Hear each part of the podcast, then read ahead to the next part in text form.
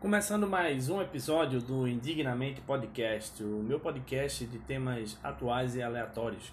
Eu sou Manu Messias, comediante stand-up, e hoje o tema é Grandes Igrejas, Péssimos Negócios, parte 2. Então, se você faz parte de alguma igreja tradicional, principalmente igrejas do Rio de Janeiro, eu espero que você goste de piadas e aceite a minha opinião e o meu podcast como algo livre. E mesmo assim, caso você discorde totalmente de mim, eu peço também que você me leve a sério, mas nem tanto. Então, sem mais enrolação, vamos começar. Se você está chegando agora nesse podcast, seja muito bem-vindo. Assentai-vos e ouvi-vos. Eu acho que essa palavra não existe, mas eu acabei de falar. Solta a vinheta. Sejam muito bem-vindos à parte 2 desse episódio. Isso muito provavelmente significa que você ouviu a parte 1 e talvez vai depender do universo, de Deus, das notícias, em parte também bastante do Rio de Janeiro. Talvez esse podcast tenha um episódio parte 3 desse grandes igrejas, péssimos negócios Talvez viram a série.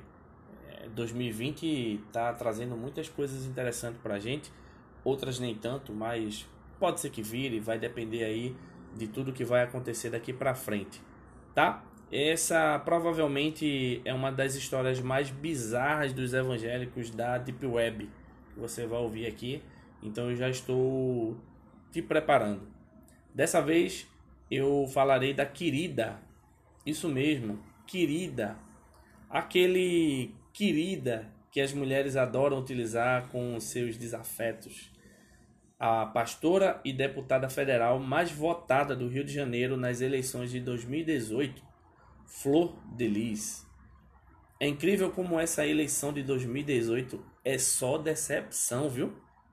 Mas que você provavelmente só ouviu falar pelo possível envolvimento da mesma no assassinato do seu marido Anderson do Carmo, também pastor, que antes de ser marido de Flor de Lis, foi adotado por ela e chegou a ser tratado como genro quando namorou uma de suas filhas. Calma, sei que você pode estar confuso ou confusa, mas eu vou explicar tudo para você. A Flor de Lis é conhecida por adotar muita gente, mas muita gente mesmo. Mais especificamente, ela adotou 51 pessoas e teve mais quatro filhos biológicos, três com seu primeiro marido e um com Anderson, que era 16 anos mais novo que Flor quando foi assassinado. Parece mesmo que a deputada curtiu o Ministério da Juventude, não é mesmo? Olha aí. Em 1998, Flor de Lis ingressou na carreira de cantora gospel e lançou seu primeiro álbum intitulado Multidão. Parece que ela já previa como seria qualquer reunião da família dela. Vista por muitos como uma mulher de família, altruísta e dedicada, a deputada acabou até mesmo virando roteiro de filme. Vocês têm noção que em 2009 tinha um filme da Flor de Lis e não tinha um da Mulher Maravilha? O título do longa é Flor de Lis, basta uma palavra para mudar. A palavra que mudou a vida dela foi mandante. O elenco contou com atores renomados como Ana Furtado, Letícia Sabatella, Cauã Raymond, Bruna Marquezine, Aline Moraes e Débora Seco. E você achando que evangélico só trabalha com ator de segundo escalão na Record. Já casada com Anderson, Flor de Lis fundou a comunidade evangélica Ministério Flor de Lis em 1999, no bairro do Rocha, zona norte do Rio. Deixando claro que esse nome de ministério não é nem um pouco narcisista. É só uma impressão sua mesmo. Mas vamos agora para o assunto mais recente envolvendo a querida. Apesar de toda a vida evangélica, o inquérito criminal que acusa Flor de Lis mostra uma outra realidade em meio a traições, tentativas de assassinato, brigas, dinheiro, incesto e religião, muitos mistérios se relacionam com os membros dessa família. que foi chamada pelo delegado Alan Duarte, responsável pelas investigações de organização criminosa. Parece que a obra-prima do cinema Poderoso Chefão finalmente vai ser superada quando fizerem um filme sobre essa família. Anderson do Carmo foi executado com mais de 30 tiros na porta da casa do casal em Niterói, Rio de Janeiro. Na época do assassinato, a deputada federal afirmou que se tratava de um assalto. Apesar disso, a investigação conduzida pelo Ministério Público e pela Polícia Civil não demorou muito para encontrar divergências nos depoimentos, além de outras evidências. De acordo com a investigação, a família tentou esconder as evidências dos crimes, chegando até mesmo fazer uma fogueira no quintal da casa para destruir provas. Os policiais acreditam que Flor de Lis tentou assassinar o pastor pelo menos seis vezes por envenenamento, e eu me pergunto: será que ele nunca desconfiou do gosto de chumbinho na comida? Além de contratar pistoleiros e outras duas vezes, esse cara realmente ele era um esse sim era um missionário, um guerreiro. Em uma das mensagens encontradas pelos policiais, Flor de Lis chama Anderson de traste e pede ajuda para um filho.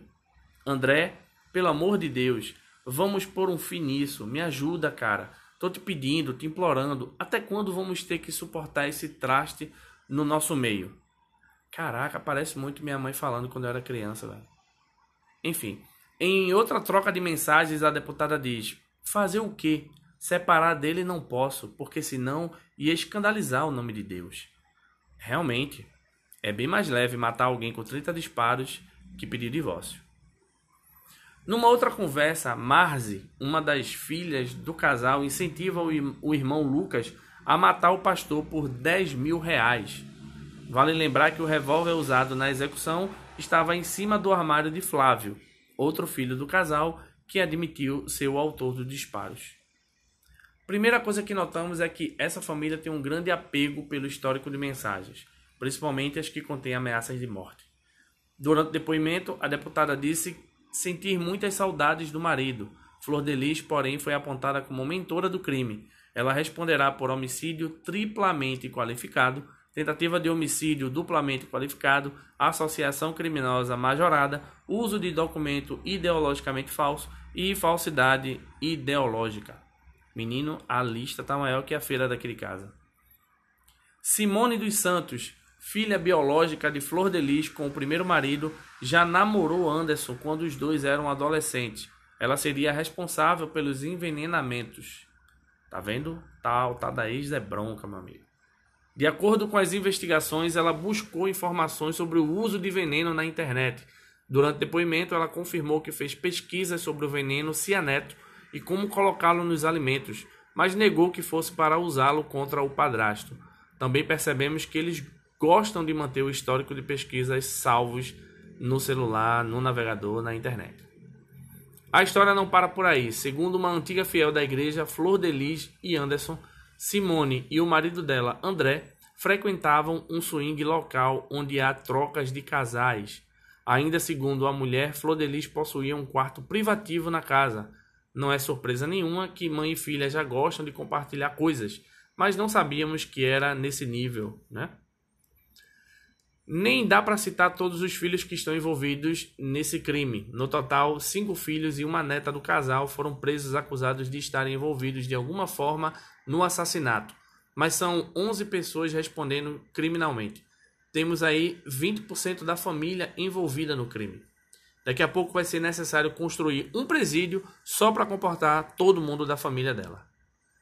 Após ser denunciada como mandante do assassinato de Anderson, Flor de Lis corre o risco de perder o mandato e ser expulsa do PSD, seu partido atual. Em entrevista, o presidente da Câmara, Rodrigo Maia, afirmou que o crime não tem relação com o mandato, por isso não prevê foro especial, mas para que a deputada seja presa ou afastada do mandato, é preciso que haja autorização da Câmara. Isso tinha que estar nas convocações para deputado. Seja deputado federal, receba 33 mil reais por mês e se você matar alguém, só irá preso se seus coleguinhas de profissão quiserem. É uma baita campanha se alguém começar a usar isso aí. Até porque já é possível, agora sim é comprovado que realmente os coleguinhas se ajudam, né? Podia até chamar lá a Simone e a Simária para fazer um show em comemoração ao que vem acontecendo, né? E eles terem ainda a liberdade, que aí de coleguinhas também elas entendem. Mas é só uma forma de juntar uma coisa à outra. Eu não estou dizendo que as cantoras têm envolvimento. E se tiverem, a gente também não tem como descobrir. E quando eu digo envolvimento é com políticos, tá? E não com crime. Até porque elas não são da família de Flor de Lis. Se fossem, aí a gente sim teria que desconfiar. Porque o que tem de filhos que a gente vai ter que desconfiar daqui para frente não está, é, enfim, não está no presídio ainda. Bom, esse foi mais um episódio do Indignamente Podcast. A gente vai terminando essa segunda parte do Grandes Igrejas, Péssimos Negócios, mas pode ser que daqui para frente surja aí uma terceira parte, uma quarta parte, vire uma série, porque realmente o que tem acontecido no Brasil envolvendo igrejas já é uma quantidade surpreendente. E fora as que já aconteceram, né? Que se a gente for listar, enfim, vai ser uma lista gigantesca. Se você quer enviar algum comentário, algum elogio, pode enviar no meu e-mail. O e-mail é omanumessias.gmail.com E se você quiser me seguir nas redes sociais, aqui na descrição tem os links, mas você também pode pesquisar aí, arroba o Manu Messias. Beleza? Eu vou ficando por aqui e, como sempre, eu lembro para você que está ouvindo esse podcast, me leve a sério, mas nem tanto.